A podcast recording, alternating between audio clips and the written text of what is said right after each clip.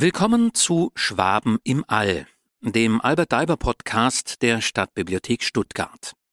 Sie hören Die Weltensegler von Albert Daiber, Teil 2. Es spricht Michael Speer. Fünftes Kapitel Lumata und Angola. Die folgenden Wochen verflossen für die Gäste des Patriarchen in angenehmen Verkehr mit diesem selbst und den Bewohnern der Marskolonie. Die Erdbewohner waren aufs eifrigste bestrebt, sich mit ihren neuen Freunden sprachlich zu verständigen. Sie schrieben zunächst alle Bezeichnungen für die verschiedensten Dinge nieder, wie sie eben ihr Ohr vernahm. Hierauf brachten sie die Dinge mit ihrer Tätigkeit und ihren Eigenschaften in Verbindung und erhielten so auf diese einfache Weise nach und nach den Schlüssel zur Sprache selbst. Ging auch die Verständigung anfänglich sehr langsam und mühsam vonstatten, so gewahrte ihnen doch das allmähliche Begreifen der klangvollen Sprache viel Freude und lohnte ihnen dadurch die große Mühe wieder, die sie für ihr Studium aufwenden mussten. Alles geht in der Welt der Menschen nur schrittweise vorwärts, nirgends marschiert der wahre Fortschritt mit sieben Meilenstiefeln. Die Wahrheit dieses Satzes erfuhren die sieben gelehrten Schwaben nicht nur an sich selbst bei ihren Studien, sondern konnten sie auch bei den Marsbewohnern beobachten. Waren sie auch erst kurze Zeit da und in ihren Bewegungen auf einen verhältnismäßig kleinen Raum beschränkt gewesen, so konnten sie sich doch unschwer davon überzeugen, dass die Bewohner des Mars eine ganz bedeutende Höhe in der Kultur erreicht hatten, die nur das Ergebnis einer jahrtausendelangen geistigen Entwicklung sein konnte. In dem Maße, wie die Herren im Verstehen ihrer Umgebung vorwärts schritten, wuchs auch ihre Bewunderung und Wertschätzung dieser in jeder Beziehung so hochstehenden Menschen. Immer mehr drängte sich ihnen die Überzeugung auf, dass die Masse der Marsbewohner, wenigstens die, deren Gäste sie waren, in idealster Weise als Menschen das erfüllte, was auf der Erde nur die besten und edelsten, also immer nur vereinzelte Individuen leisteten. Was sie selbst vom Schönen, Wahren und Guten unten auf der Erde geträumt hatten, hier oben fanden sie alles in die Wirklichkeit umgesetzt denn überall und in allem offenbarte sich ihnen die wunderbarste Harmonie. Alles atmete Schönheit, Güte und Wahrhaftigkeit, und das ganze Leben trug den Stempel vornehmer, ruhiger Tätigkeit. Zweifellos musste eine weise Regierung dieses große Staatswesen leiten. Obwohl die Herren von Behörden wie sie sich unten in der Heimat breit machten, hier oben nicht das geringste wahrnahmen. Ob dieses Lebensbild voll Licht und Schönheit wohl auch seine Schatten, seine dunkle Seite hatte? Diese Frage wurde von den Herren am Abend bei der gemeinsamen Unterhaltung im großen Bibliothekssaale ihres Heims wiederholt aufgeworfen. Ihre endgültige Beantwortung musste aber immer wieder verschoben werden, denn die Meinungen liefen schließlich stets darauf hinaus, dass man erst die Sprache vollständig beherrschen müsse, bevor man sich ein abschließendes Urteil bilden könne. Hier oben auf dem Mars lag eben alles anders als auf der Erde. Die sieben Schwaben fühlten sich in ihrem neuen Wohnorte außerordentlich wohl, so wohl, dass sie an die Möglichkeit einer Rückkehr gar nicht mehr zu denken schienen. Wenigstens äußerte sich keiner der Herren mehr darüber. Von den Marsiten, wie sie die Marsbewohner nannten, wurden sie wie liebe alte Freunde, ganz wie ihresgleichen behandelt, und die Gastfreundschaft wurde ihnen gegenüber in so zartfühlender Weise geübt, dass sie die Empfindung von etwas Drückendem gar nicht aufkommen ließ. Im Gegenteil, zu frohem Genusse förmlich einlud. Auch der Weltensegler hatte unterdessen zweckmäßige Unterkunft gefunden. Eine geräumige, mit Glas bedeckte, aus Eisen luftig konstruierte Halle war in aller Stille auf der Wiese errichtet worden, auf der das Luftschiff niedergegangen war. In dieser Halle war das Fahrzeug untergebracht worden. Die verschiedenen großen und kleinen Schäden am Ballon wie an der Gondel hatten die Marsiten in so meisterhafter Weise ausgebessert, dass Herr Stiller zuerst sprachlos vor Erstaunen darüber war. Die Leute hier oben kamen ihm in ihrer Geschicklichkeit und Erfahrung in den schwierigsten Dingen der Aeronautik wie Zauberer vor. Wie schon die Techniker auf dem Mars so viel Wissen und Können offenbarten, wie es die schwierigen Reparaturen des Weltenseglers erforderten, um wie viel verblüffender mussten die Ergebnisse der forschenden Wissenschaft sein. Wie viel konnten sie selbst hier noch lernen? Diese Aussicht enthielt so viel Verführerisches, dass Stiller kaum die Zeit erwarten konnte, die ihm und seinen Gefährten den näheren Verkehr mit den Männern der Wissenschaft, mit ihren Mars-Kollegen bringen sollte. Die Frage, wie sie die ihnen erwiesene Gastfreundschaft ausgleichen konnten, beschäftigte Schwabens Söhne oft. Denn das war den Herren klar, dass sie auf die Dauer nicht ohne Gegenleistung genießen durften. Sie beschlossen daher, sich später in irgendeiner Weise, jeder nach seinem Berufe, den Marsiten nützlich zu machen, ihre dankbare Anerkennung in einer passenden Form zum Ausdruck zu bringen. Das einstweilen noch unklare Wie würde sich möglicherweise eines Tages von selbst ergeben. Die Zeit verging. Sie brachte ihnen mancherlei weitere Erfahrungen und Einblicke in die eigenartige neue Welt, die sie umgab. Zunächst konnten sie feststellen, dass ihr Wohnort auf der nördlichen Halbkugel des Mars lag, und zwar auf dem 15. Breitengrade. Da der eigentliche Tropengürtel des Mars gegenüber dem der Erde nur die Hälfte beträgt, so lag der 15. Grad nördlicher Breite hier bereits in der subtropischen Zone. Die gemäßigte Zone des Mars reichte nördlich wie südlich nur bis zum 35. Breitengrade. Über diesen Grad hinaus begann die kühle Region.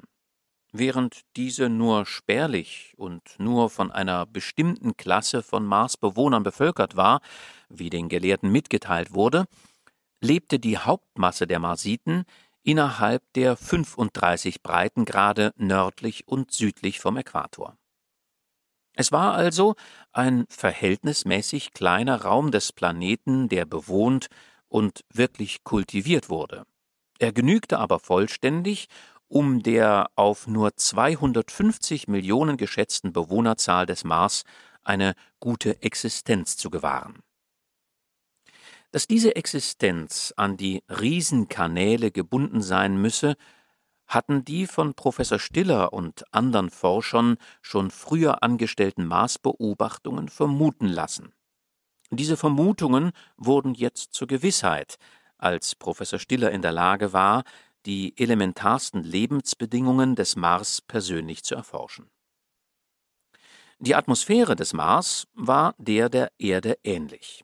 Da es aber auf dem Mars nur kleinere Ozeane und Binnenmeere gab, so enthielt der Luftkreis, der diesen Planeten umschloss, im Allgemeinen weniger Wasserdampf oder Feuchtigkeit als die Erdatmosphäre. Eine wunderbare, klare, durchsichtige Luft, die die fernsten Gegenstände näher gerückt erscheinen ließ, ein tief dunkelblauer Himmel waren die natürlichen Folgen dieser Tatsache gleichzeitig aber auch ein gewisser Mangel an starkem Regen. Wohl taute es in den herrlich kühlen Nächten so reichlich, dass dadurch die Pflanzenwelt in schönster Frische erhalten wurde, aber dieser Niederschlag allein genügte nicht den Ansprüchen der Pflanzen an Wasser. So waren die Marsbewohner im Kampfe um ihre Existenz gezwungen, diesen natürlichen Mangel durch die Kunst auszugleichen. Auf diese Weise entstanden die Kanäle, die sich bis zu den polaren Zonen hinzogen und von diesen das im Sommer abschmelzende Wasser der dort abgelagerten gewaltigen Eismassen nach allen Richtungen hin leiteten. Schon die ganze großartige Ausführung dieser uralten, tausende von Kilometer langen Wasserstraßen, die da und dort in Riesenseen künstlichen Zentralsammelbecken zusammenflossen? Die Art und Weise ihrer sorgfältigen Instandhaltung zeigte allein schon den hohen Grad von Intelligenz und den Gemeinsinn der Marsbewohner. Die Regelung des Wasserstands war genau dem Bedarf und der Jahreszeit angepasst. Dank dieser Einrichtung und der Unmasse kleiner Wasseradern, die sich überall hin abzweigten, herrschte nie Wassermangel auf dem Mars. Die Folge davon war jener üppige, prachtvolle Pflanzenwuchs, den die Schwaben immer und immer wieder bewundern mussten. Dazu kam das völlige Fehlen wilder Tiere, giftiger Reptilie und gefährlicher Insekten. Es war ein Eldorado, in das die Erdensöhne geraten waren. Und diese zahlreichen Wasserstraßen waren zugleich auch die besten und einfachsten Verbindungswege der Marsbewohner untereinander. Kein Wunder daher, dass sich auf den Kanälen ein lebhafter Schiffsverkehr abwickelte. Aber die auf den klaren Fluten der tiefen Wasserläufe dahinziehenden Schiffe verdarben die köstliche Luft nicht durch qualmende Schornsteine. Sämtliche Fahrzeuge, mochten sie nun für Personen- oder Lastenbeförderung bestimmt sein, wurden durch Elektrizität in Bewegung gesetzt und vermittelten den Verkehr in ruhiger und rascher Weise. Auf diesen ebenso zweckmäßig wie bequem und gefällig eingerichteten Fahrzeugen hatten die sieben Schwaben schon so manche weite Reise ausgeführt. Sie hatten dabei aber das übrige Land und seine Bewohner nur flüchtig kennengelernt, weil diese Fahrten eben hauptsächlich zur allgemeinen Orientierung unternommen worden waren. Was sie aber sahen, das verstärkte nur ihre ersten guten Eindrücke und befestigte ihre Überzeugung, sich in einem groß angelegten Staatswesen von tadelloser Verwaltung zu befinden. Nicht nur waren die Marsbewohner trotz der Verschiedenheit der Zonen überall gleichartig, das heißt, sie sprachen dieselbe Sprache und schienen auch unter ähnlichen sozialen Lebensbedingungen zu stehen wie ihre Brüder in Lumata. So hieß die Kolonie, in der die Herren aus dem Schwabenlande angesiedelt waren, sondern an all den vielen verschiedenen Orten, die die Fremden besuchten, fiel diesen auch eine gewisse Gleichmäßigkeit des Besitzes auf, und sie empfanden das völlige Fehlen wirklicher Dürftigkeit oder Armut sehr angenehm. Die geologische Beschaffenheit des Mars glich der der Erde. Den kristallinischen Massengesteinen standen die Sedimentformationen gegenüber, die in ähnlicher Weise übereinander gelagert waren wie auf der Erde. Die geologische Entwicklungsgeschichte des Mars schien also mit der Erde übereinzustimmen. Nur hatte der Mars seine Entwicklungsphasen offenbar schneller und früher durchgemacht als diese. Dafür sprach auch das Fehlen von aktiven Vulkanen. Dagegen war der Mars reich an heißen Quellen aller Art, an Fumarolen, das heißt Bodenöffnungen auf vulkanischem Gesteine, aus denen Wasserdämpfe ausströmen, und an Mofetten, Kohlensäure ausströmenden Gasquellen, war auch kein Mangel. Große Städte, wie sie in den sogenannten Kulturstaaten der Erde zu finden sind, gab es auf dem Mars nicht. Es bestanden lediglich kleinere oder größere Gruppierungen von Häusern, die aber überall frei für sich im Grünen lagen. Nur an einem großen See zwei Tagesreisen von Lumata nach Süden zu hatten die Schwaben den einzigen Anklang an eine Stadt gefunden. Dort war eine größere Kolonie mit zahlreichen architektonisch hervorragenden Bauten, die sich an regelmäßig angelegten Straßenzügen erhoben. Diese Stadt von Palästen wirkte namentlich durch die vornehme Ruhe, die in ihr herrschte, durch ihre peinliche Sauberkeit und den Glanz und die Pracht ihrer öffentlichen Gärten. Die Erdensöhne konnten mit ihren noch mangelhaften Sprachkenntnissen nur so viel herausbekommen, dass dieser Ort, Angola mit Namen, der Zentralsitz der Stämme der Weisen, der Heitern und der Ernsten sei. Was waren aber das für Stämme? Nach Hause zurückgekehrt, befragten sie hierüber Eran, den Patriarchen. Dieser lächelte eigentümlich bei der Frage und erwiderte den neugierigen Herren, dass er sie später selbst einmal nach Angola führen werde, um sie mit seinen Brüdern dort bekannt zu machen, die übrigens von ihrer Anwesenheit in Lumata sowie von ihrer Herkunft und ihrer Reise nach dem Mars unterrichtet seien. Nach und nach hatten die Erdensöhne so bedeutende Fortschritte in der Marssprache gemacht, dass sie nun auch gründliche Einblicke in die staatliche Organisation des Marsvolkes tun konnten. Vor ihren Augen enthüllte sich immer mehr ein groß angelegtes, riesiges demokratisches Gemeinwesen, das nicht auf die Gewalt gestützt war, sondern ausschließlich durch den freien Willen des Volkes und durch das Band gemeinschaftlicher Interessen zusammengehalten wurde. Jedes einzelne Individuum ordnete sich hier dem Gemeinwohl unter und leistete ihm nach seinen Fähigkeiten Dienste.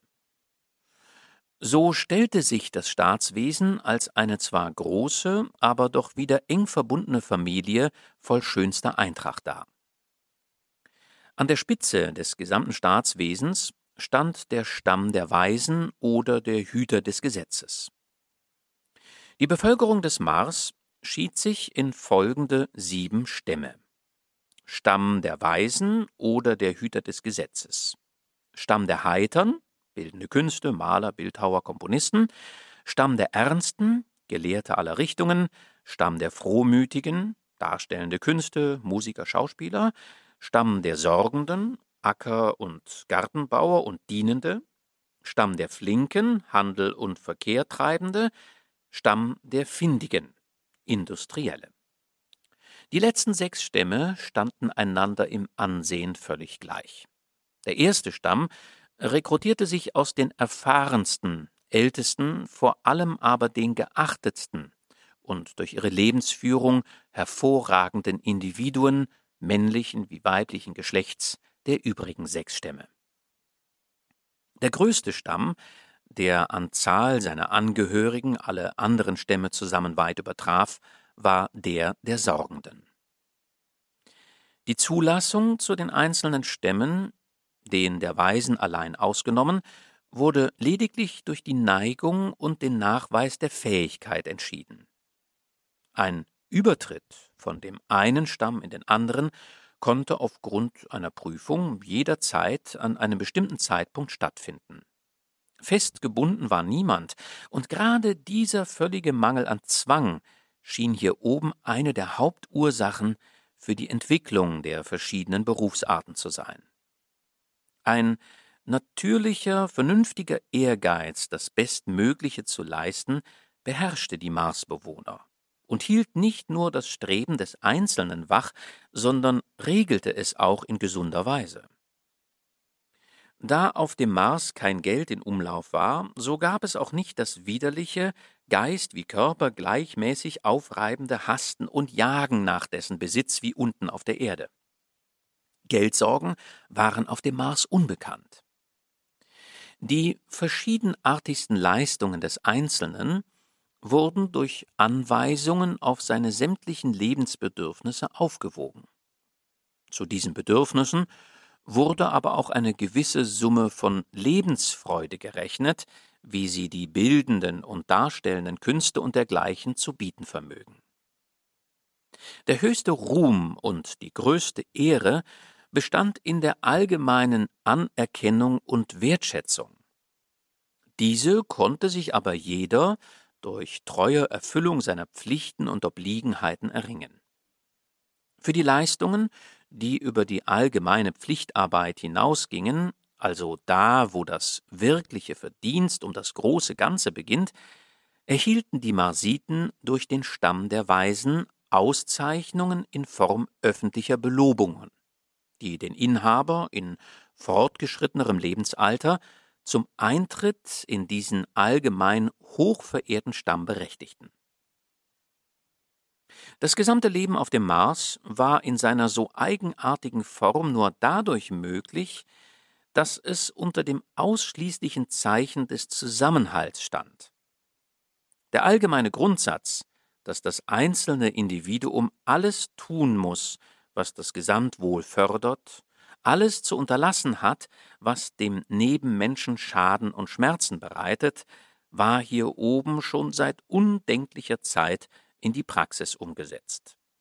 Dabei wurde die Eigenliebe, ein gesunder, berechtigter Egoismus, nicht vernichtet. Der natürliche Selbsterhaltungstrieb des Einzelnen wurde durch die einfache Erkenntnis machtvoll gefördert, dass vom Wohl und Wehe des Nächsten auch das eigene Wohl und Wehe abhänge, dass das Blühen und Gedeihen der anderen das eigene Blühen und Gedeihen mit einschließe und dass ihr Elend gleichbedeutend mit dem eigenen sei. Diese klare, natürliche Moral, die zu reiner Nächstenliebe, Altruismus führt und die jeden geistig normalen Menschen instinktiv das Gute tun und das Schlechte meiden lässt, bestand in vollster Anwendung auf dem Mars. Die Quelle aller Übel auf der Erde, die rohe Selbstsucht, die die Unsumme von Gesetzesparagraphen nötig machte, bestand beim Marsvolke nicht. Nächstenliebe, Wahrheit, ein gewisser Frohmut schlossen den niederen Egoismus völlig aus. Ein Bund von Brüdern und Schwestern schien das Volk hier oben zu sein, wissend, wahr, frei und gut, das Ideal reinen Menschentums verwirklichend. Wie klein kamen sich die Söhne der Erde vor, als sie nach und nach die Pfeiler kennenlernten, auf denen das Staatswesen sowie das öffentliche und private Leben der Marsiden so fest ruhte. Und diese festen Pfeiler waren hervorgegangen aus einer großartig organisierten, allgemeinen und freien Schulung der Marsjugend. Die ideale Schule der Zukunft, von der Professor Hämmerle in Tübingen so viel schon geträumt hatte, hier auf dem Mars begegnete er ihr als einer alten, bewährten Einrichtung. Der leitende Grundsatz der Marsschulen war, die Jugend geistig und körperlich gleich gut zu bilden. Denn je gebildeter und körperlich kräftiger zugleich ein Individuum ist, desto fähiger ist es, seine Lebensaufgaben und seine Pflichten als Mitglied des Staates zu erfüllen. Der Unterricht beschränkte sich daher nicht nur auf die einfacheren elementaren Kenntnisse, sondern er erstreckte sich auch auf die Geschichte und die Kenntnis der Einrichtungen des Staatswesens, auf die Einführung in die Gesetze der Natur und auf die Bekanntschaft mit den poetischen und prosaischen Meisterwerken der Marsliteratur. Hand in Hand damit ging der Unterricht in der allgemeinen Körperpflege und in der Gesundheitslehre, der den Altersstufen der Jugend entsprechend angepasst war. Gymnastische Spiele aller Art füllten die Nachmittage aus, an denen der Unterricht wegfiel. Am Ende einer bestimmten Schulzeit wurden Wettprüfungen vorgenommen. Wer aus ihnen als Sieger hervorging, rückte zu den höheren Unterrichtsklassen vor. Auf diese einfache Weise war eine klare Scheidung zwischen den wirklich talentierten und den weniger begabten Schülern durchgeführt. Den ersteren stand dann der Weg zu den Kunstschulen oder zu den verschiedenartigen höheren wissenschaftlichen Lehranstalten offen. Die höhere Bildung war Gemeingut des ganzen Volkes. Und keine anmaßende Mittelmäßigkeit konnte sich auf dem Mars bereit machen. Es waren nur einige Tage verflossen. Da erschien Eran, der Patriarch aus dem Stamme der Alten, wieder einmal im Heim seiner Gäste und lud die Herren ein, mit ihm für kurze Zeit nach Angola zu reisen. Freudig stimmten die Herren bei. Diesmal wurde in Angola Schwabens würdige Söhne von dem Stamme der Weisen förmlich empfangen. Vollzählig hatten sie sich hier versammelt, um nebenbei auch noch über eine Reihe wichtiger innerer Fragen zu entscheiden. Gleichzeitig tagte auch noch der Stamm der Ernsten in einer Versammlung, wie sie von Zeit zu Zeit stattfand, um Gedanken und Beobachtungen wissenschaftlicher Art untereinander auszutauschen. Die Aufnahme der Erdensöhne in Angola ließ an Herzlichkeit nichts zu wünschen übrig. Ihre so wunderbare und schnelle Fahrt von der Erde her durch den ungeheuren Weltraum nach dem Lichtentsprossenen, wie die Marsiten ihren schönen Planeten nannten, war begreiflicherweise zuerst der Gegenstand der allgemeinen Unterhaltung und des lebhaftesten Interesses. Bei der ersten Sitzung des Stammes der Ernsten, die in einem großartig ausgestatteten Saale eines Marmorpalastes stattfand, erklärte Professor Stiller die verschiedenen Umstände, die ihn zur Konstruktion des Weltenseglers und zu der kühnen, mit so großem Erfolge gekrönten Fahrt bestimmt hatten. Er erzählte ihnen ferner von seiner engeren und weiteren Heimat, von den Völkern Europas und von der Erde überhaupt. Letzteres war den Ernsten wohl bekannt.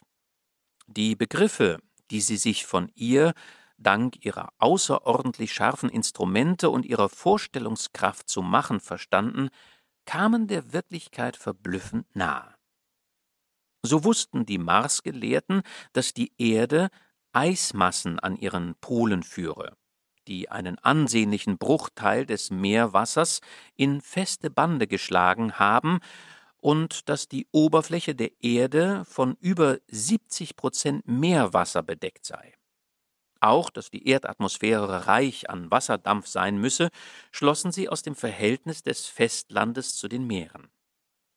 Die Dichtigkeit der Erde war ihnen genau bekannt, ebenso ihr Polar- und Äquatorialdurchmesser, ferner die Geschwindigkeit ihrer Bewegung um sich selbst wie um das ewige Licht, die Sonne und dergleichen mehr.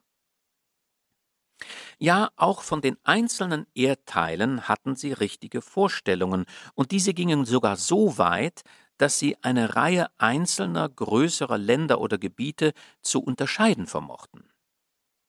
Umso weniger schwer war es daher den gelehrten Freunden, die Marsiten gewissermaßen auf der Erde spazieren zu führen, von der sie bereits so achtungswerte Kenntnisse besaßen. Und so entwarfen sie ihnen ein genaues Bild ihres Vaterlandes und berichteten von dem Ort am Neckar, von dem sie nach dem Mars abgefahren waren. Allen diesen Schilderungen brachten die Weisen sowie die Ernsten das lebhafteste Interesse entgegen. Dieses Interesse steigerte sich noch, als sie vernahmen, dass die sieben Schwaben ebenfalls zu einer Stamm der Ernsten unten auf der Erde gehörten. Die Herren wurden daher eingeladen, vor der versammelten Elite der Marsiten ihre Berufsarten näher zu beleuchten, das heißt, die Zustände zu schildern, unter denen sie auf der Erde und bei ihrem Volke ausgeübt würden. Gleichzeitig wurde der allgemeine Wunsch ausgedrückt, sie möchten ein genaues Bild von dem Leben und Treiben der Bewohner der Erde entwerfen, das dann zu einem Vergleiche mit den bestehenden Verhältnissen auf dem Mars herangezogen werden sollte. Es wurde ausgemacht, dass jeder der Professoren an einem bestimmten Tage abwechselnd zwei Vorträge halten solle. Den einen fachlich und den anderen über das allgemein interessierende Thema der Erdbewohner und deren kulturelle Zustände. Die Professoren entledigten sich ihrer Aufgabe in meisterhafter Weise. Sie erzählten von dem derzeitigen Stande der verschiedenen wissenschaftlichen Disziplinen in den Kulturländern der Erde, besonders in Deutschland, beleuchteten ehrlich und rückhaltlos offen die politischen und sozialen Gegensätze unter den wenigen Nationen, die um die führende Rolle im Leben der übrigen Völker kämpften. Sie schilderten all die Mittel der List, der Gewalt und Verschlagenheit, die dabei angewendet wurden, und erklärten den Marsiten, was unten auf der Erde unter der Bezeichnung Diplomatie alles verstanden werde. Sie verschwiegen auch die trüben Erscheinungen nicht, die der mehr und mehr sich zuspitzende Kampf um das Dasein, der Wettstreit bei der Beschaffung der notwendigsten Lebensbedürfnisse für die große Mehrzahl der Menschen, sowohl der einfachen als auch der gebildeten Erdbewohner mit sich bringe.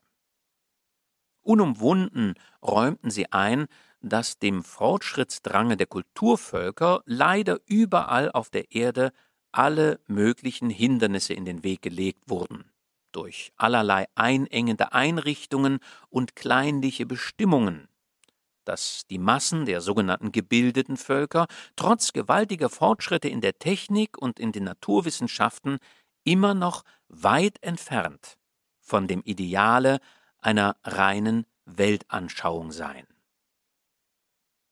Letztere werde nur von einem verhältnismäßig kleinen Bruchteile der wirklich Hochgebildeten vertreten. Und auch diese kleine Schar der Auserlesenen sei mit geringen Ausnahmen von der schwersten und schlimmsten Krankheit der Zeit angesteckt, der Feigheit. Man wage unten auf der Erde bei den Kulturnationen, von den weniger zivilisierten Völkern ganz zu schweigen, nicht offen und klar das zu sagen, was man denke, aus Furcht bei mächtigeren Personen anzustoßen und dadurch seine Existenz zu gefährden. Die Empfindungen würden daher auch selten mit den Handlungen in Einklang gebracht. Infolgedessen herrsche überall ein mehr oder weniger großer Mangel an Mut und Ehrlichkeit der Überzeugung. Und die aus der Heuchelei geborene Lüge hindere den Sieg der Wahrheit und lasse immer noch sehr viele auf die Dauer doch als völlig unhaltbar erkannte Einrichtungen ungesunde, unvernünftige, dem Volkswohle geradezu feindlich gegenüberstehende Zustände weiter bestehen. Mit freudigem Staunen hätten sie auf dem Mars Verhältnisse angetroffen, die dem Ideal des Lebens und des reinen Menschentums in der schönsten Weise entsprachen. In dieser Art äußerte sich mehr oder weniger jeder der Herren. Vom Herz fügte diesen Berichten nach einigen Bemerkungen über die religiösen Anschauungen und die kirchlichen Einrichtungen hinzu. Voll Aufmerksamkeit hatten die Weisen und die Ernsten diese Auseinandersetzungen der Erdensöhne angehört. Die wissenschaftlichen Darlegungen der Fremden brachten den Marsiten nichts Neues. Die sozialen und übrigen Bilder, die ihnen von ihren Gästen so lebhaft vor Augen geführt worden waren, hatten ihr Interesse am meisten erregt. Mit keinem Laute aber waren die langen Vorträge unterbrochen worden. Als Stiller den Schluss der Vorträge verkündet hatte, zogen sich die Weisen und die Ernsten zu einer gemeinsamen Beratung zurück, von der die sieben Schwaben ausgeschlossen waren. Das Ergebnis dieser Beratung aber sollte ihnen später bekannt gegeben werden. Was die nur vorhaben? fragte besorgt Frommherz. Hm, nun, ich denke, Sie werden scharfe Kritik an unseren Schilderungen üben, wozu Sie ja auch vollkommen berechtigt sind, antwortete Stiller. Ja, und uns dann den Laufpass geben. Passen Sie auf, fügte Brummhuber bei. Ach, dies zu tun, sind unsere Wirte viel zu anständig, entgegnete Piller. Hm, warten wir ab, was kommt, entschied Dubelmeier. Bleibt uns auch nichts anderes übrig, seufzte Frommherz, der seiner religiös-kirchlichen Darstellungen wegen ein etwas bedrücktes Gewissen hatte. Aber es war doch eine gewisse Unruhe, die die Erdensöhne beherrschte, als sie miteinander durch die paradiesisch schönen Parkanlagen von Angola spazierten, während die Beratung der Masiden stattfand. Am nächsten Tage, dem zehnten ihres Aufenthaltes in Angola, wurden die Schwaben wiederum in feierlicher Weise in den großen Sitzungssaal geführt, in dem sie ihre Vorträge gehalten hatten.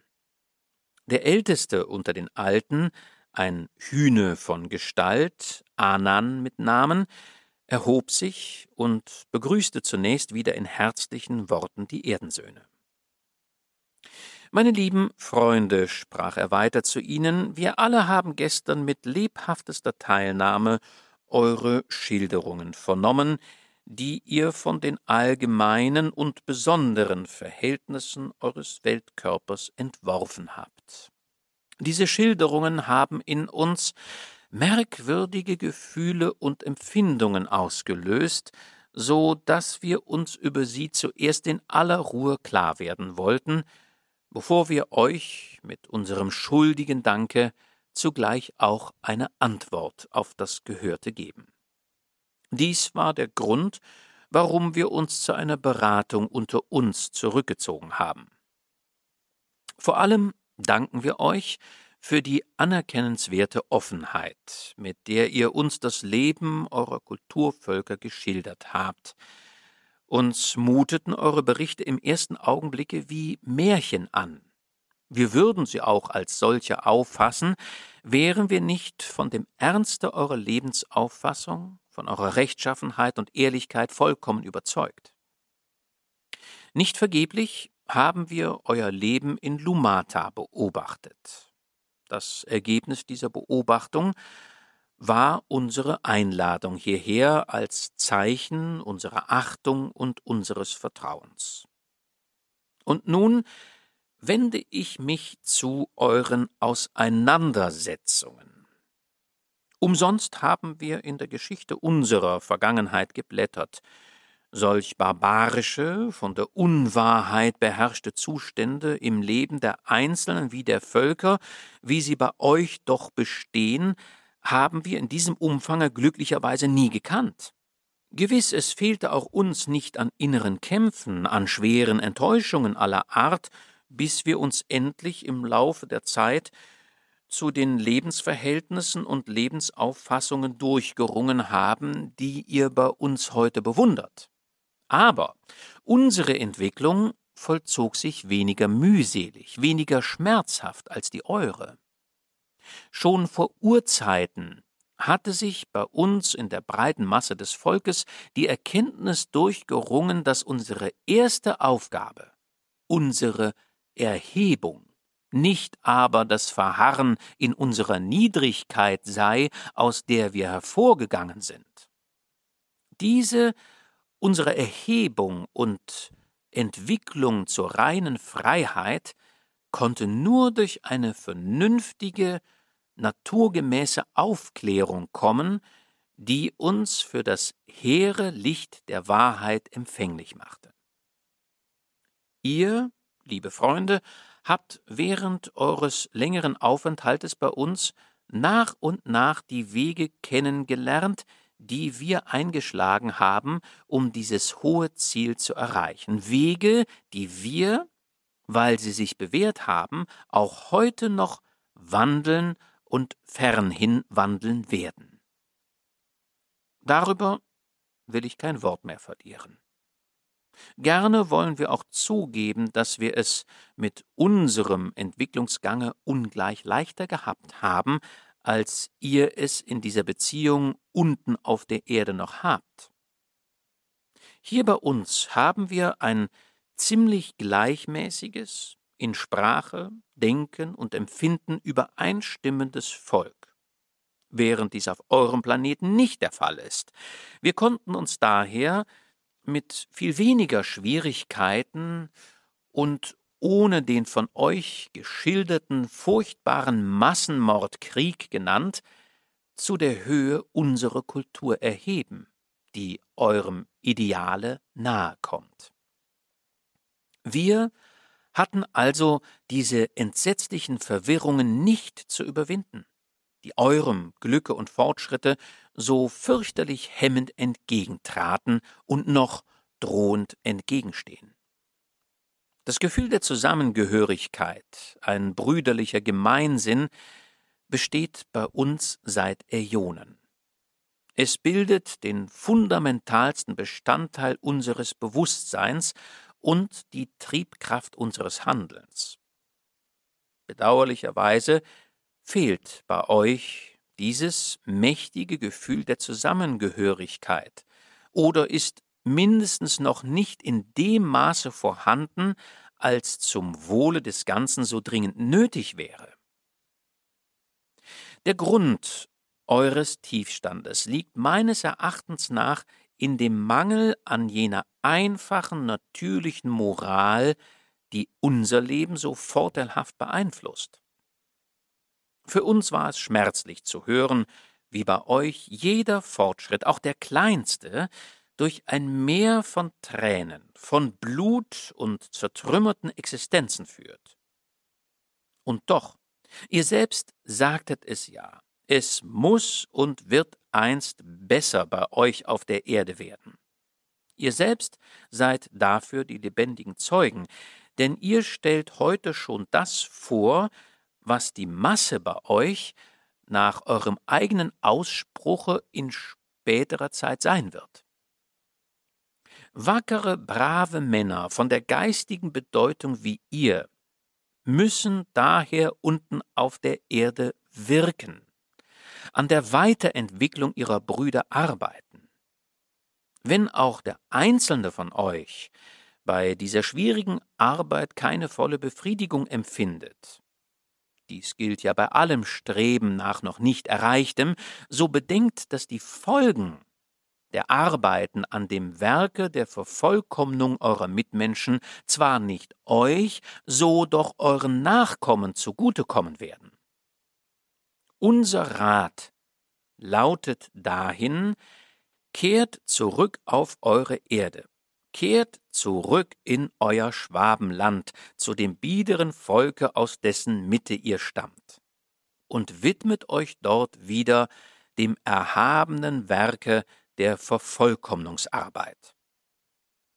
Ferne sei es von uns, euch von hier wegdrängen zu wollen, ihr seid und bleibt uns werte Gäste aber ich gestehe es aufrichtig, und ich spreche hier die Ansicht von allen meinen Brüdern und Schwestern aus. Ihr seid die ersten und zugleich die letzten fremden Wesen, die von einem der fernen Kinder des Lichtes zu uns gelangen durften. Denn dies ist der Hauptpunkt, das Endergebnis unserer Verhandlung. Im Interesse unseres Volkes lehnen wir weiteren Verkehr ab. Nicht mit euch. Ich betone nochmals ausdrücklich, dass ihr uns werte liebe Gäste und Freunde seid. Nein, überhaupt. Denn wir haben keine Gewähr dafür, dass nicht auch einmal Fremde zu uns gelangen könnten, die nicht auf der Höhe der Anschauung stehen wie ihr, und deren Benehmen bei längerem Aufenthalte wahrscheinlich dann nur zu unerquicklichen Auseinandersetzungen und schließlich zu einer gewaltsamen Entfernung von hier führen müsste. Das wollen wir uns aber ersparen. Eure kühne Reise wird zwar so bald nicht wieder Nachahmer finden, doch kann man dies nicht wissen. Und so haben wir bereits die bestimmte Weisung gegeben, künftig und für alle Zeiten auf unserem Licht entsprossenen kein Luftschiff mehr landen zu lassen, woher es auch kommen möge, und wäre es auch aus dem uns durch euch so sympathisch gewordenen Schwabenlande. Bleibt bei uns, wenn ihr wollt oder fliegt über kurz oder lang wieder heimwärts. Wir stellen dies ganz in euer Belieben und sind und bleiben stets eure aufrichtigen, treuen Freunde. Ich bitte euch, liebe Brüder und Schwestern, mit diesen Worten wandte sich Anan an die Marsiten, ruft mit mir Glück und Heil den sieben Schwaben, unseren lieben ersten und einzigen Gästen. Sechstes Kapitel im Reich der Vergessenen Mit gemischten Gefühlen kehrten die Herren von Angola nach Lumata zurück. Sollten sie auf dem Mars bleiben oder sollten sie gehen? Das war die ernste, schwerwiegende Frage, die sie in den folgenden Monaten beschäftigte. In freundlichem, angenehmen Verkehr mit dem liebenswürdigen Marsvolke, in kleinen und größeren Ausflügen und Reisen, verfloss die Zeit nur zu rasch. Auf einem ihrer Streifzüge waren sie auch weiter hinaus aus der eigentlichen Bevölkerungszone in die nördliche, kühlere Region des Planeten gelangt. Es mutete die Forscher ordentlich heimatlich an, als sie hier wohlgepflegte Nadel- und Laubholzwaldungen neben saftigen grünen Wiesen und schönen dunkelblauen Seen fanden. Hohe Gebirgszüge schoben sich dazwischen, und ihre mit Schnee bedeckten höheren Gipfel verstärkten noch den Eindruck einer alpinen Landschaft. Hier stießen sie auch auf zerstreute, weit auseinanderliegende kleine Kolonien von Marsiten, deren ernstes, wortkarges Wesen und Auftreten merkwürdig von der heiteren und frohen Lebensauffassung ihrer übrigen Brüder abstach. Auf ihr Befragen erfuhren die Gelehrten, dass ähnliche kleine Kolonien auch in der südlichen kühlen Zonen des Mars bestanden. Die Kolonisten hießen die Vergessenen, weil ihre Namen vorübergehend oder auch dauernd von den Tafeln der Marsstämme gestrichen worden seien. Dann sind es somit Verbrecher, die von der Gemeinschaft der übrigen ausgestoßen hier oben ihre Strafe abzubüßen haben? fragte Dubelmeier. Wir kennen nur Gesetzesübertreter, keine anderen Missetäter, wurde dem Frager erklärt. Ja, nun schließlich kommt dies ja auf das Gleiche heraus, antwortete Dubelmeier. Worin besteht denn bei euch die Gesetzesübertretung, die die Strafe der Verbannung in diese Gegenden nach sich zieht? Nun, in mangelhafter Erfüllung der allgemeinen Pflichten und Obliegenheiten, war die Antwort. Ja, da müsste man bei uns auf der Erde neun Zehntel aller Menschen verbannen, und wir kämen des Platzes wegen für diese Menge von Verbannten in die größte Verlegenheit, rief Piller voll Erstaunen. Wir sind auch nicht auf eurem Planeten, antwortete mit überlegenem Lächeln Varan, der Führer der Reisebegleitung. Aber es ist doch grausam, kleinerer Verstöße wegen einen Mitmenschen aus seiner ihm trauten und gewohnten Umgebung zu reißen, warf Hämmerle ein. Über die Art der Verstöße gegen unsere Lebensvorschriften zu richten, sind nur wir allein maßgebend, entgegnete Varan ernst. Ja, ohne Zweifel, gab Stiller zu. Aber Verzeihung ist die Krone der Liebe, verzeiht ihr nicht auch? forschte Frommherz. Ja, gewiss, aber es gibt Vergehen, für die niemals Verzeihung gewährt werden kann. Sie sind zwar äußerst selten, diese Fälle, aber sie kommen bei uns doch noch hier und da vor. Die Vergessenen erhalten nach einer gewissen Zeit der Prüfung meist ihre Namen wieder. Es steht ihnen dann die Rückkehr in die engere Heimat und der Wiedereintritt in ihren Stamm frei, aber nur wenige machen von dieser Erlaubnis Gebrauch. Einmal ausgestoßen, zieht unser Bruder ohne Namen es für gewöhnlich vor, da zu bleiben, wo er hingebracht wurde, und sein Leben in strenger Arbeit dem Wohle der übrigen zu widmen. Und Worin besteht diese Arbeit? fragten die Herren. Nun, in tadelloser Instandhaltung der hier ihren Ursprung nehmenden Kanäle. Eine ebenso wichtige wie schwierige Aufgabe, von deren gewissenhafter Erfüllung unsere Gesamtexistenz abhängt. Ja, und wer sorgt für den Unterhalt der Vergessenen? Sie selbst.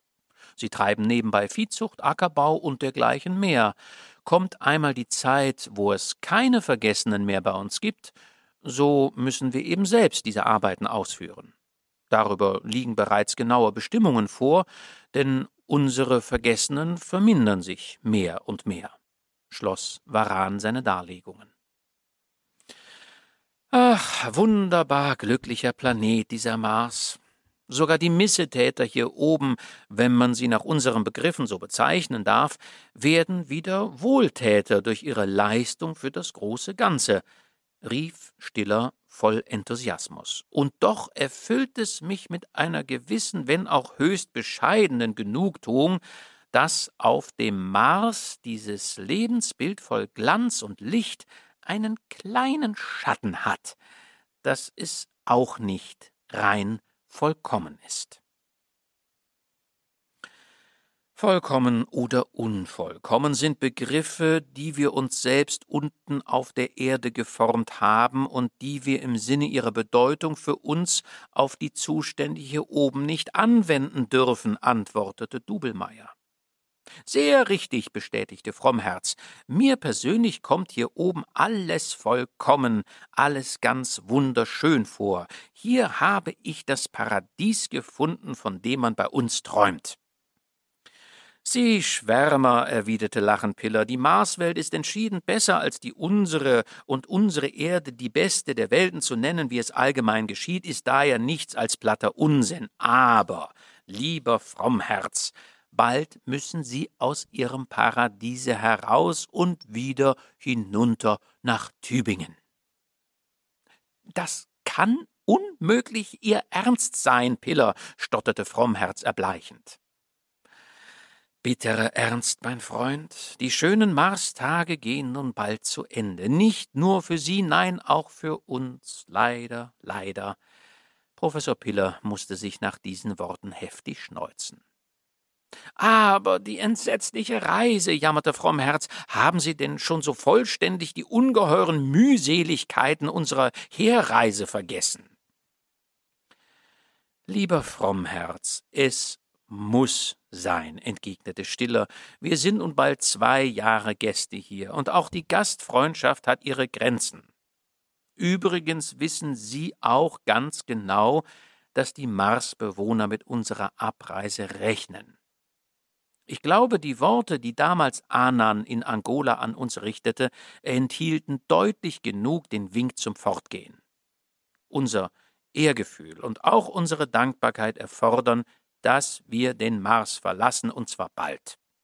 Gewiss, die Rückreise ist mühselig. Sie wird möglicherweise noch anstrengender für uns als die Herfahrt, aber es muss sein.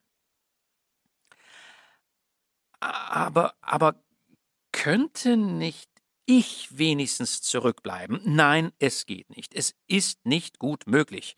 Wir sind miteinander gekommen und wir müssen daher auch wieder miteinander gehen. Das ist klar. Wir alle, Sie leider ausgenommen, sind darüber einig, dass wir gehen müssen obgleich uns der Abschied von diesem herrlichen Planeten wahrlich schwer genug wird, denn wir haben ohne Zweifel auf ihm die schönste und an Genuss reinste Zeit unseres Lebens zugebracht. Einen Drückeberger darf es nicht geben, entschied Stiller. Etwas beschämt über diese wie eine Zurechtweisung klingende herbe Antwort ließ Frommherz nichts mehr über die ihn bewegenden Gefühle verlauten. Er verschloss sie von jetzt ab fest in seiner Brust. Siebentes Kapitel Der Abschied Nach der Rückkehr aus dem Gebiete der Vergessenen begann Frommherz den Verkehr mit seinen Gefährten mehr und mehr einzuschränken. Er nahm mit ihnen allerdings noch die gemeinsamen Mahlzeiten ein, zog sich aber, so oft es sich ohne Aufsehen machen ließ, von der Gesellschaft seiner Freunde zurück. An den Abenden, die sonst der allgemeinen Unterhaltung und dem Gedankenaustausch im schönen Heim von Lumata gewidmet waren, ging er für sich allein spazieren und genoss in stillem Entzücken den eigenartigen Zauber der Mondnächte. Und von hier oben sollte er fort, von diesem Eden und wieder hinunter auf die kalte Erde? An diesem Gedanken krankte Frommherz förmlich. Die Herren waren viel zu sehr mit sich selbst beschäftigt, um dem eigentümlichen Benehmen ihres Genossen allzu große Bedeutung beizulegen.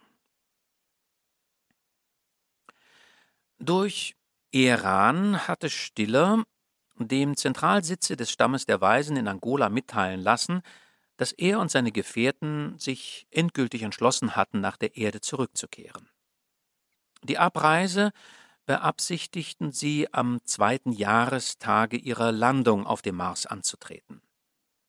Darauf war eine Einladung, wieder nach Angola zu kommen, als Antwort eingetroffen. Ihr Empfang dort ließ an Herzlichkeit nichts zu wünschen übrig. Eine Reihe glänzender Feste wurde zu ihren Ehren und als Feier des bevorstehenden Abschiedes veranstaltet.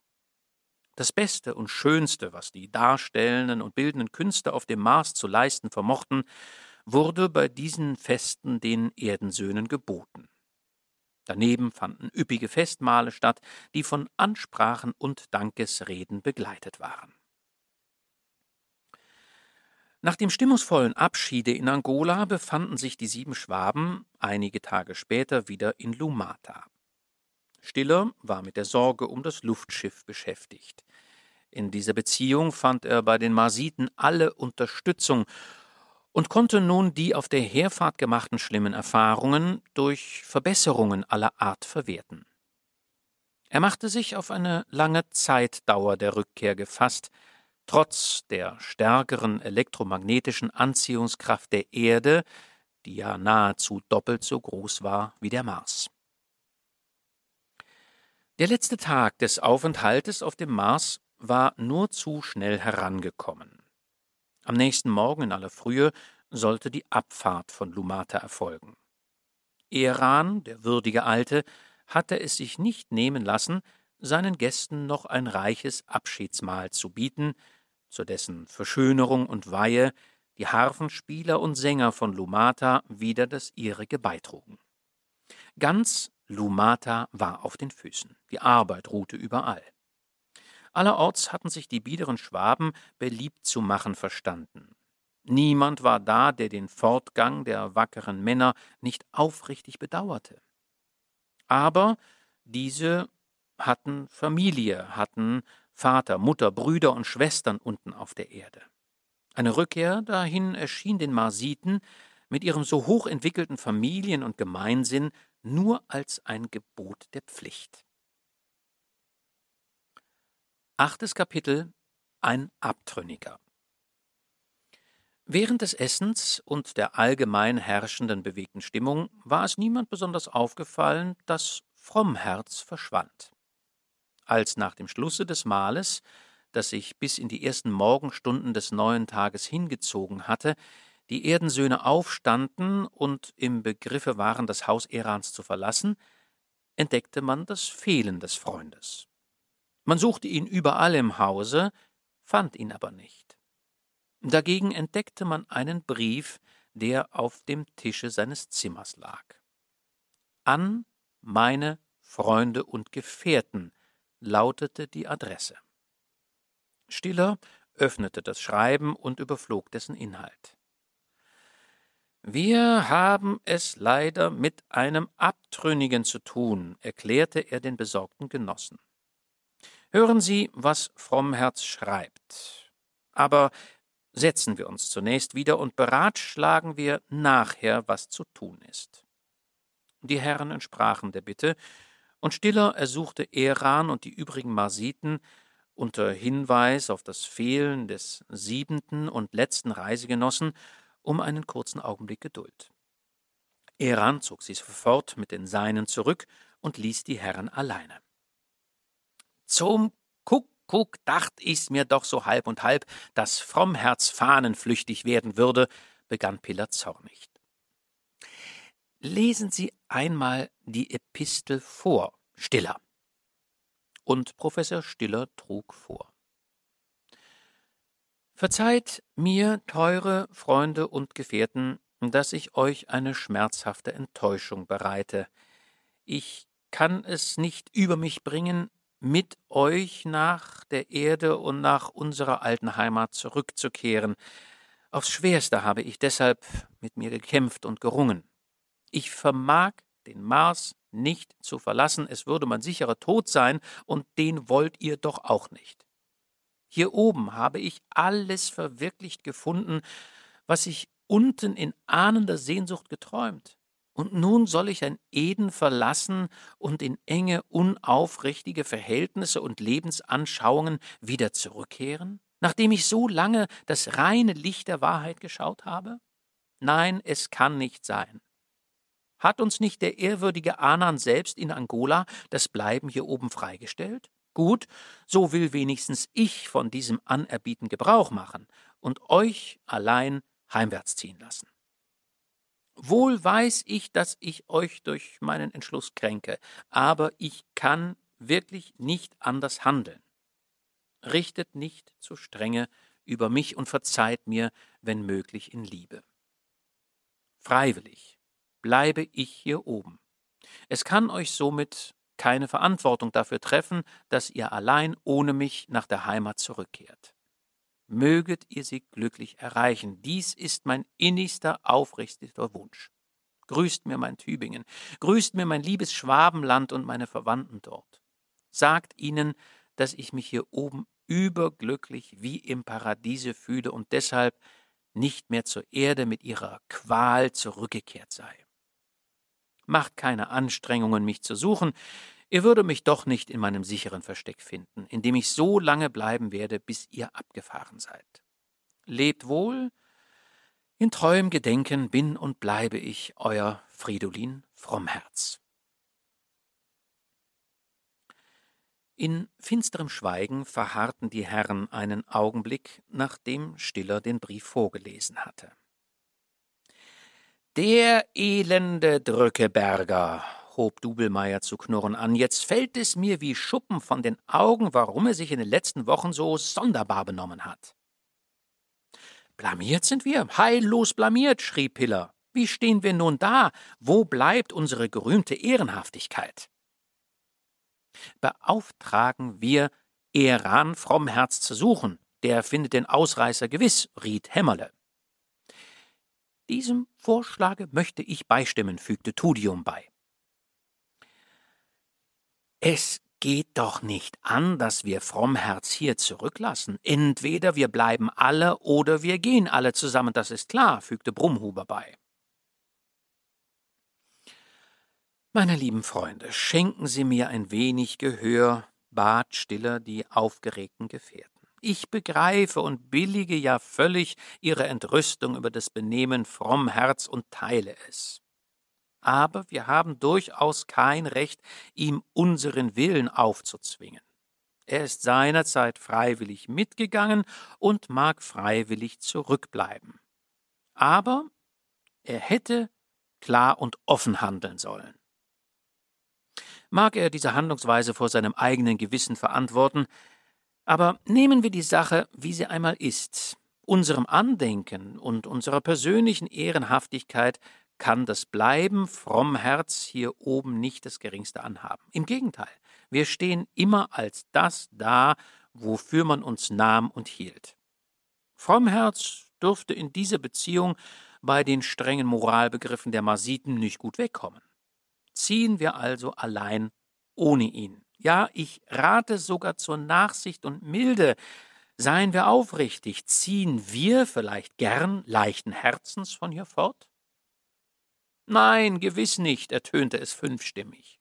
Nun wohl, so wollen wir die Lage, in die sich unser Frommherz freiwillig begeben, wenigstens zum Guten wenden suchen. Wir empfehlen den Zurückbleibenden der Güte und Nachsicht unseres lieben, ehrwürdigen Eran. Och, das fehlte noch, wetterte Piller. Warum nicht? Ach, ich verstehe Sie einfach nicht, Stiller. Nun, so lassen Sie mich ruhig fortfahren. Während des Lesens von Frommherz Brief ist mir der Gedanke gekommen, dass unser Freund nach unserer Abreise zur Strafe für sein eigenmächtiges Zurückbleiben und den dadurch bewiesenen Mangel an Gemeinschaftsgefühl möglicherweise nach den Gefilden der Vergessenen verbannt werden könnte. Ja, was ihm ganz recht geschehen würde, warf hier Brummhuber ein. Nein, nein, das wollen wir ihm eben zu ersparen suchen. Möge er unter ähnlichen Bedingungen wie bisher hier weiterleben. Dieses Bewusstsein lässt uns später mit reineren Gefühlen an den Freund zurückdenken und wirft keinen Schatten auf die Erinnerung an unsere schöne Aufenthaltszeit hier oben. Nun wohl, so lassen Sie mich bitte gewähren. Ich rede nachher mit Eran und suche mit ihm zusammen, das Unangenehme möglichst gut zu ordnen. Ach, Stiller, Sie beschämen uns. Sie sind ein braver Kerl, der Beste von uns. Piller schneuzte sich sehr kräftig nach diesen Worten. Oh nein, nein, mein Lieber, ich war nur nicht umsonst hier oben unter diesen prächtigen, hochdenkenden und handelnden Menschen. Sie sehen nur, dass ich von ihnen etwas gelernt habe. Ach, wenn einer oben zu bleiben wirklich würdig wäre, so wären Sie es stiller, rief begeistert Hämmerle. Ach, lassen wir das, werte Stiller, ab, und nun will ich mit Eran Rücksprache nehmen. Ohne das geringste Zeichen des Erstaunens zu zeigen oder einen Laut der Verwunderung hören zu lassen, vernahm der ehrwürdige Alte den Bericht Stillers. Auch ich finde, dass du wohl daran tust, deinen Bruder nicht zu zwingen, die Rückreise mit euch anzutreten. Ein jeder Mensch hat bis zu einem gewissen Grade das Recht der Selbstbestimmung, aber dieses Recht schließt nicht das Unrecht eures flüchtigen Bruders aus, das ich in der Art und Weise erblicke, wie er sein Hierbleiben durchsetzen will. Lasst ihn aber nur hier und zieh mit deinen Brüdern hinab auf die Erde. Wir werden mit Fridolin nicht allzu scharf ins Gericht gehen, seid deshalb ohne Sorge. Taucht er nach eurer Abreise auf, so werde ich ihn persönlich nach Angola bringen und bei Anan Fürsprache für den Sünder einlegen. Aber eine kleine Strafe muss sein. Ich habe bereits über ihre Art nachgedacht. Worin soll sie bestehen? fragte neugierig geworden Stiller.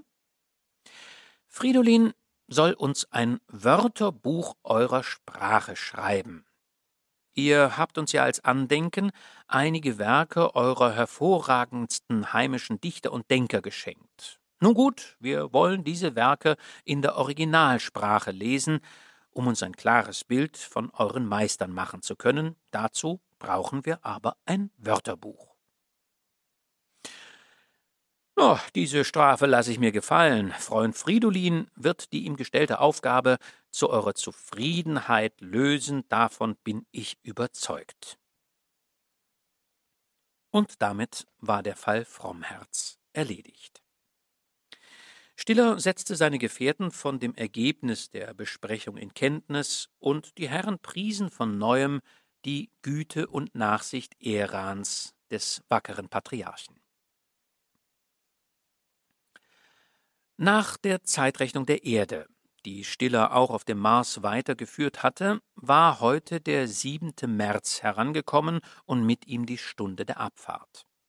Eran hatte darauf bestanden, die sechs Erdensöhne zum Weltensegler zu begleiten. Auch Lumatas erwachsene Bevölkerung zog mit. Ernstes Schweigen, der Ausdruck ehrlichen Schmerzes über die Trennung, herrschte in der ganzen Schar. So schritten sie wortlos dahin zu der Wiese, auf der sich der Weltensegler in der klaren und reinen Luft des heraufziehenden Tages schaukelte. Nehmen wir kurz und rasch Abschied.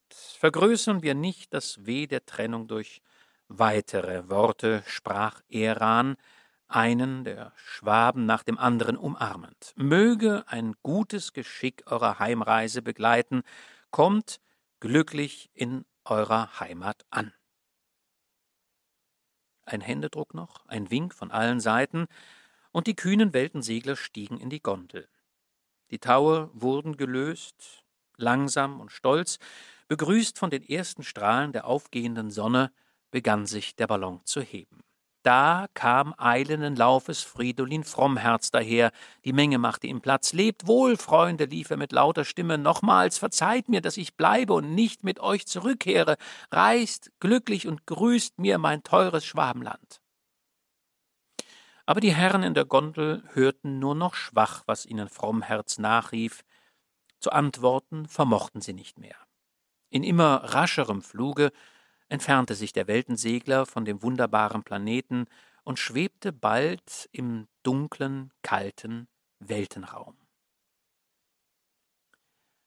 Neuntes Kapitel Wieder auf der Erde. Der Zeiger der Zeituhr war auch in Stuttgart nach der Abfahrt der sieben Söhne des Schwabenlandes um Jahr und Tag vorgerückt. Wo mochten sie wohl stecken, die wagemutigen Landsleute? Ob sie wirklich den Mars erreicht hatten? Möglicherweise waren sie gar nicht nach diesem Planeten gelangt, sondern vielleicht auf einem der zahlreichen Planetoiden abgestiegen, oder die Expedition war verunglückt und die arme Forscherschar dann für immer verschollen im ungeheuren Weltenraume. Letztere Ansicht wurde allgemein als die richtige angenommen und geglaubt. Nach dem Aufstieg des Weltenseglers unterhielt man sich anfänglich in Stuttgart noch viel und lebhaft über die Reise der Forscher, und Fragen aller Art waren aufgeworfen worden. Nach und nach aber schlief das früher so lebhafte Interesse für die Mars-Expedition ein. Neue Zeitfragen, aktuelle Ereignisse waren aufgetaucht und verdrängten schließlich die Erinnerung an das märchenhafte Unternehmen. Da, plötzlich wie ein Blitzstrahl aus heiterem Himmel, schlug an einem Septembertage die Nachricht in Stuttgart ein, die Herren Professoren, die vor bald drei Jahren vom Cannstatter Vasen aus nach dem Mars abgefahren waren, seien auf einer Insel in der fernen Südsee niedergegangen, und zwar mit ihrem Luftschiff, dem Weltensegler. Im ersten Augenblick wollte kein Mensch an diese Nachricht glauben, und man hielt sie für einen schlechten Scherz. Als sie aber unter den amtlichen Mitteilungen im Staatsanzeiger erschien und durch Tausende von Extrablättern sofort weiterverbreitet wurde, da wurden schließlich auch die hartnäckigsten Zweifler von der Wahrheit der Nachricht überzeugt. In lakonischer Kürze lautete der telegrafische Bericht Matopi, 31. August nachts, Weltensegler vom Mars zurück, hier niedergegangen. Stiller, Piller, Brumhuber, Hämmerle, Dubelmeier, Todium befinden relativ wohl. In der ersten Überraschung fiel es vielen gar nicht auf, dass in dem Telegramm nur von sechs Teilnehmern die Rede war. Erst nach und nach wurde des fehlenden siebten Mitgliedes der Expedition gedacht. Die Meinung hierüber war rasch gefasst. Frommherz musste während der Reise zweifellos gestorben sein. Mit größter Ungeduld sah die engere wie die weitere Heimat, die gesamte Kulturwelt näheren Nachrichten entgegen. Welche interessante, spannende Berichte waren von den schon verloren geglaubten Forschern zu erwarten. Ich überspringe nun die Beschreibung der Rückreise unserer Helden, die zwar viel länger war als die Hinreise, dafür aber viel weniger spektakulär. In die Erdatmosphäre eintreten wollten sie in Queensland, Australien, geraten aber noch in einen Orkan, der sie schließlich abtreibt und auf der Südseeinsel Matupi landen lässt. Von dort geht es dann per Schiff über Singapur, den Suezkanal, Kairo nach Genua und von dort mit dem Zug in die schwäbische Heimat zurück. Zehntes Kapitel in der Heimat. Halb Betäubt von all dem Lärm der letzten Tage langten die Professoren auf der Station Hasenberg an, zu deren Füßen sich Schwabens Hauptstadt malerisch schön ausbreitete. Obgleich es Herbst war, prangte hier alles im reichsten Blumenschmuck. Vertreter des Staats, der Tübinger Universität, die Väter der Stadt, weiß gekleidete Ehrenjungfrauen, Musikkapellen und eine tausendköpfige Menschenmenge erwarteten hier die Heimkehrenden. Schon während der Fahrt durch Schwaben läuteten alle Glocken, nicht nur der Stationen, die der Zug berührte, sondern auch aller Dörfer in der Nähe des Bahnkörpers. Ein brausendes Hoch empfing den blumenbekränzten Zug, als er am 7. Oktober mittags 4 Uhr aus dem Hasenbergtunnel herausfuhr. Die Vereinigten Musikkapellen von Stuttgart spielten eine Begrüßungshymne, die eigens für diesen Zweck von Musikdirektor Klingel komponiert worden war. Alsdann begann unten in der Stadt das feierliche Spiel der Glocken. Es pflanzte sich fort auf die Vorstädte und erinnerte an die Stunde jenes Dezemberabends vor bald drei Jahren, an dem die Herren die kühne Fahrt nach dem fernen Planeten angetreten hatten. Die Begrüßungs- und Bewillkommnungsreden verhallten im Lärm der allgemeinen Festesfreude. Die Autoelektrikwagen wurden bestiegen. Im ersten saßen die sechs Zurückgekehrten, Riesensträuße in den Händen. Langsam ging es durch die sich drängende, jubelnde Menschenmenge hinab in die reich beflaggte Stadt. Eine kurze Rast in Marquards Hotel wurde den so sonderbar, wunderbar wieder heimgekehrten, aber sichtlich erschöpften Gelehrten gestattet. Dann aber mussten sie weitere Opfer der gesellschaftlichen Ordnung bringen. In feierlichem Zuge unter den betäubenden Hochrufen der in den Straßen flutenden Menschenmenge wurden die Gelehrten nach der Liederhalle geleitet. In ihr sollte der offizielle Akt der Begrüßung vor sich gehen. Im großen Festsaale erwartete eine auserlesene Gesellschaft aus allen Kreisen der Hauptstadt die Professoren. Mit jubelndem Zurufe wurden diese begrüßt, als sie in den Saal traten. Ein Vertreter der Regierung begrüßte als Vorsitzender in warmen Worten die kühnen Weltensegler, die durch die Fahrt nach dem Mars ihre Namen nicht nur unsterblich gemacht, sondern dadurch auch das Ansehen und die Ehre der engeren Heimat in der gesamten Kulturwelt gefördert hatten. Schwaben sei stolz auf so würdige Söhne und wolle sie zunächst dadurch ehren, dass an dem Orte ihres Aufstieges auf dem Cannstatter Vasen ein Obelisk aus heimischem Granit errichtet werde, der die Namen der Teilnehmer an der Expedition und die allgemeinen Daten über sie eingemeißelt in den Stein tragen solle. Weitere äußere Ehrungen seien vorgesehen, denn eine solche Tat, wie sie Schwabens Söhne ausgeführt haben, könne überhaupt nicht gebührend genug anerkannt werden. Zunächst überreiche er im Namen der Regierung jedem der Herren einen goldenen Lorbeerkranz, auf dessen Blättern der Name des Trägers und die Daten der Marsreise eingraviert seien. Nachdem die Übergabe der goldenen Kränze unter rauschender Musikbegleitung vor sich gegangen war, begann das Bankett. Klugerweise war vorher bestimmt worden, dass während des Essens keinerlei Reden gehalten werden sollten, als aber das Essen beendigt war, bestieg Stiller das Podium des Saales, um von hier aus zu der glänzenden Versammlung zu sprechen. Hier nur die wortwörtlichen Kernaussagen seiner ergreifenden Rede. Gerade auf dem Mars, bei einem Volke von idealster Lebensauffassung, rückhaltlosester Wahrheitsliebe und tiefster Erkenntnis des eigenen Ichs, da haben wir erst gelernt, uns nach dem wirklichen Werte richtig einzuschätzen und hierbei wahr und streng gegen uns zu sein. Mit einer gewissen Selbstüberhebung reißten wir eins ab, mit ruhiger, nüchterner Schätzung unserer eigenen Person kommen wir zurück. Voll staunender Bewunderung sahen wir dort oben eine Lebensführung, die wir in dieser Vollkommenheit niemals für möglich gehalten hatten. Das, was wir hier unten auf der Erde früher als Ideal des Lebens geträumt, dort oben auf jenem Sterne ist es in die schönste Wirklichkeit übersetzt. Nun aber können Sie mich mit Recht fragen, ja, warum kommen Sie denn wieder zurück aus einem Eden nach einem Tale des Jammers, wie es unsere Erde nun einmal vorstellen soll? Darauf antworte ich auch offen. Wir sind schweren Herzens von oben fortgegangen. Nicht, dass man uns geradezu fortwies, nein, man stellte uns bleiben oder gehen zur freiwilligen